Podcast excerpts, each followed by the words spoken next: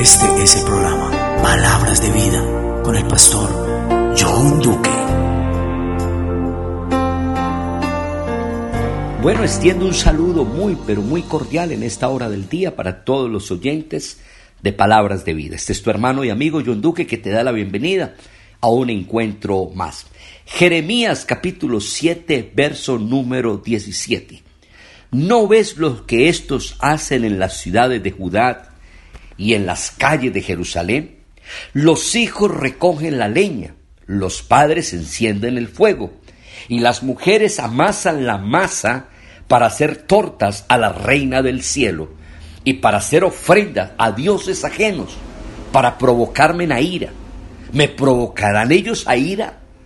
¿No obran más bien ellos mismos su propia confusión? Bueno, reciban este saludo en esta hora y quiero en, esta, eh, en este día compartirles, este es el, el sexto sermón de este mensaje que hemos titulado La espada que atravesó el alma de María. Y en el día de hoy quiero referirme a quién era la reina del cielo. Bueno, Jeremías es un profeta muchos siglos antes que Cristo naciese muchos siglos antes, posiblemente 500 a 600 siglos antes del nacimiento del Señor. El pueblo de Israel, cada que se apartaba de Dios, caía en algo que se conoce como apostasía.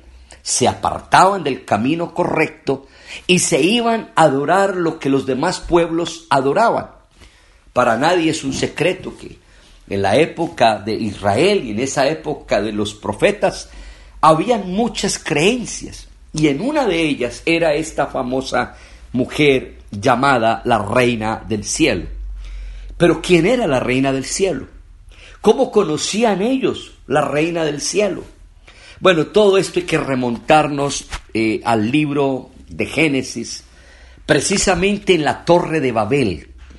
Allá en esos capítulos de Génesis nos encontramos con un hombre que se opuso a lo que Dios había mandado de llenar la tierra y soyuzcarla. Hubo un hombre llamado Nimrod y este Nimrod empezó a decir, bueno, tengamos todos, todos tenemos una misma lengua, vamos a construir, vamos a hacer un lugar, vamos a hacer una cúspide, que esa cúspide llegue hasta el cielo y allí. Según la historia, la historia, y esto que les voy a leer, Ustedes lo pueden encontrar en la Enciclopedia de Religiones o también lo puede conseguir en un libro que se llama Las dos Babilonias. Según la historia, Nimrod tenía una mujer que se llamaba Semiramis. Esa era su esposa. De una mala vida era ella. Semiramis, eh, lamentablemente, pues Nimrod muere. Se dice que murió a través de la muerte con un animal salvaje, muere Nimrod y aparece Semiramis de la noche a la mañana, aparece en embarazo y empieza a hacerle creer a la gente en, en ese lugar que ese embarazo era la reencarnación de Nimrod y que era el renacimiento de Nimrod, pero en otro niño que se iba a llamar Tamuz. Eh, Tamuz muere a los 40 años y cuando Babilonia es visitada por Dios y Dios confunde la lengua de ellas, pues lógicamente todos los que vivían allí se fueron a diversas partes del mundo con la creencia de la mujer y del niño y de la tal reencarnación o del renacimiento de Nimrod. Bueno, eso es historia. Pero para no serles tan largo la historia, podemos ver que a través de los años, de los siglos, estas creencias se fueron llevando a tantos lugares con tradiciones, tradiciones que se iban compartiendo del abuelo al padre, del padre al hijo y así sucesivamente a través de los tiempos. Y obviamente, pues cuando se van a, diferentes partes, pues conocen, eh, se conoce la historia que en varios lugares del mundo, pues se adora realmente a una mujer y a un niño en los brazos. Y no tiene nada que ver con el cristianismo, pues estamos hablando de muchos siglos antes del cristianismo. Así que cuando van los, los conquistadores se encuentra que en diferentes partes del mundo adoran realmente a una mujer y a un niño con diferentes nombres. Por lo menos los chinos le llaman eh, eh, Chingmu, eh, los, los germanos le llaman Erta, los escandinavios le llaman Disa, los griegos le llaman Nana, los sumarios le llaman Venus o Fortuna, en, Roma se conocía como Júpiter, en India como Isi, y así sucesivamente en cada parte se iba conociendo. El pueblo de Israel cayó en toda esta idolatría que adoraban a un dios llamado Baal y a su madre Astarot, que era la diosa. Y efectivamente esa creencia se volvió tan popular como tantas cosas que hoy en día han aparecido y apariciones aquí y apariciones allá. Y que han habido muchas apariciones, pero aún ni la Iglesia Católica las ha confirmado como apariciones reales.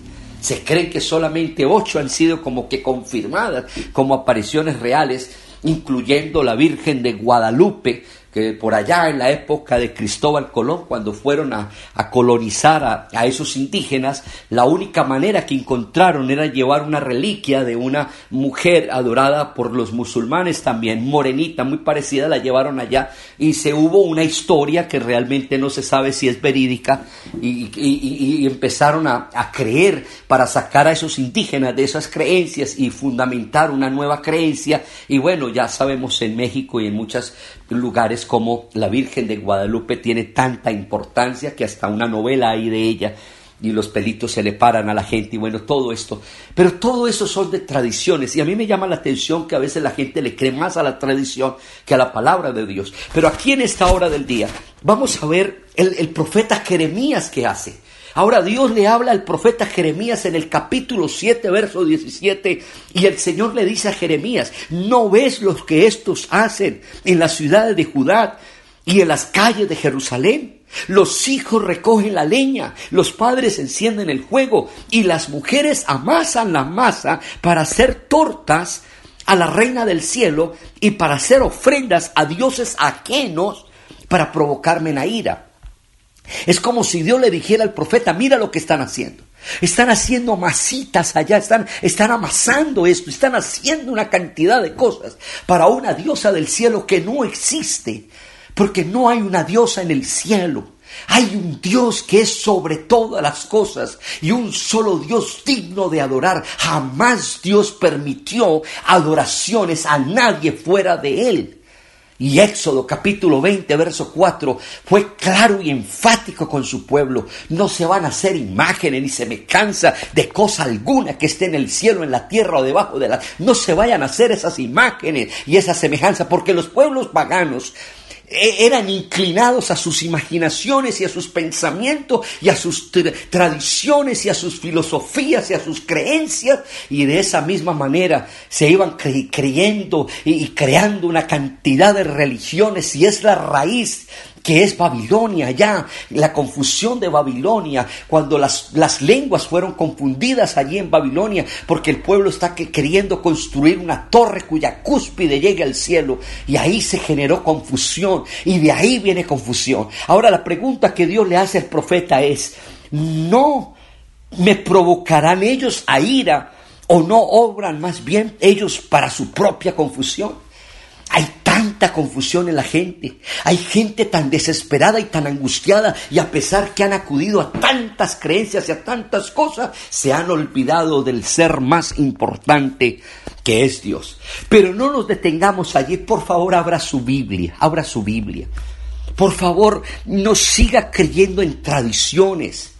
Hemos hablado de María, por favor, ya llevamos cinco eh, mensajes sobre María y usted podrá ver el enfoque que le hemos dado de acuerdo a la Biblia, que era una mujer llena de gracia, una mujer virtuosa, una mujer humilde, una mujer servidora, una mujer maravillosa, una mujer digna de imitar. Eso era María y hablamos bíblicamente lo que la Biblia habla de María. Pero no podemos entonces poner en duda la Biblia para creer en tradiciones, porque las tradiciones pueden engañarnos. Las tradiciones no son veraces, no son ciertas.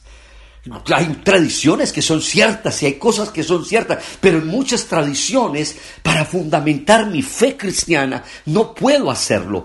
Es la palabra de Dios y ya lo hemos explicado. Y recuerden que si necesitan los otros programas, Llámeme, por favor, comuníquese conmigo y si tiene alguna inquietud, alguna duda, hágalo, por favor, que estoy para servirle. Mi número del teléfono es 311-634-8388. Con mucho gusto le enviaré los otros programas. Y no hago esto con el motivo de contender, no, de orientar, porque estas cosas pueden provocar mal a Dios. A Dios no le agrada esto. Y hay que enseñar lo que dice la Biblia. Aquí vemos a un profeta llamado Jeremías, pero no, no para Jeremías allí. Jeremías en el capítulo 44 y el verso número 16 dice la Biblia, no escucharemos de ti la palabra que nos has hablado en nombre del Señor, sino que ciertamente pondremos por obra toda palabra que ha salido de nuestra boca. Escuche esto, para ofrecer incienso a la reina del cielo y derramarle libaciones como hemos hecho nosotros y nuestros padres, nuestros reyes, nuestros jefes en las ciudades de Judá y en las plazas de Jerusalén. Entonces tuvimos abundancia de pan, fuimos felices y no vimos mal alguno. Mire lo que ellos dicen. Sí, ella nos bendijo, nos dio pan, nos dio abundancia, nos dio todo esto y le atribuían todo esto a la, a la reina del cielo y se olvidaron de Dios. No pensaban que es Dios el que hace caer su lluvia sobre buenos y malos. Es la misericordia de Dios que nos sustenta, que nos ayuda. No puede haber alguien, no puede existir alguien fuera de Dios. Dios es eterno. Él es Dios sobre todas las cosas. Verso número 18 dice, pero desde que dejamos de quemar incienso a la reina del cielo, y de derramarle libaciones, no, nos falta de todo y somos exterminados por la espada y por el hambre. Mire, ellos dicen, no, ¿cómo vamos a parar de adorarla? No podemos. Ahí se nos viene una desgracia, se nos viene algo. Y la Biblia dice que todo lo que el impío teme, eso le viene. Todo lo que la persona teme le puede venir. Porque han, han colocado su confianza y su fe en algo errado, en algo falso, en algo irreal, en algo que la Biblia condena. Y el verso número 19 termino. Y las mujeres dijeron, cuando nosotros quemábamos incienso a la reina del cielo, y le derramábamos libaciones, ¿acaso era sin el conocimiento de nuestros maridos que le hacíamos tortas reproduciendo su imagen y le derramábamos libaciones? Esa es una pregunta. Y quiero terminar y ojalá no se pierdan los otros programas, porque sí vamos a hablar más sobre este hermoso tema. Pero quiero culminar en esta hora del día, en el nombre de Jesús, ministrándoles y hablándoles en esta hora. Nosotros tenemos que colocar nuestra confianza en Dios, en nuestro Salvador, no en leyendas. Vuelvo y les repito, esto yo no me lo he inventado, usted lo puede leer y lo puede buscar en las enciclopedias de las religiones y se puede tomar el tiempo que yo me he tomado en estudiar, esto no es de ahora. Hace muchos años que me convertí al Evangelio, investigué, Estudié por la, por la gracia de Dios en la Universidad Católica Anglicana. Estudié también con los bautistas por la gracia del Señor. He estudiado, he indagado, he buscado, porque cuando uno ama el alma, cuando uno quiere ser salvo, uno tiene que buscar la verdad y la verdad está en la palabra de Dios. Y esto no es un secreto. La reina del cielo la adoraban hace muchos años atrás, antes de que naciera la Virgen María, antes del mismo Salvador, el pueblo de Israel hacía todo esto y a Dios le indignaba y Dios sometía a ese pueblo en varias desgracias, lamentablemente, por causa de su propio pecado. Venían maldades hacia ellos, venían situaciones adversas. De pronto muchas personas estarán pasando situaciones porque su fe está en el lugar equivocado. Y la idea en este día es que coloques tu fe en el único Dios verdadero ese Dios es el Salvador. Ese Dios es nuestro Dios y nuestro amparo y nuestra fortaleza. Te ha hablado el hermano John Duque. Que Dios te bendiga.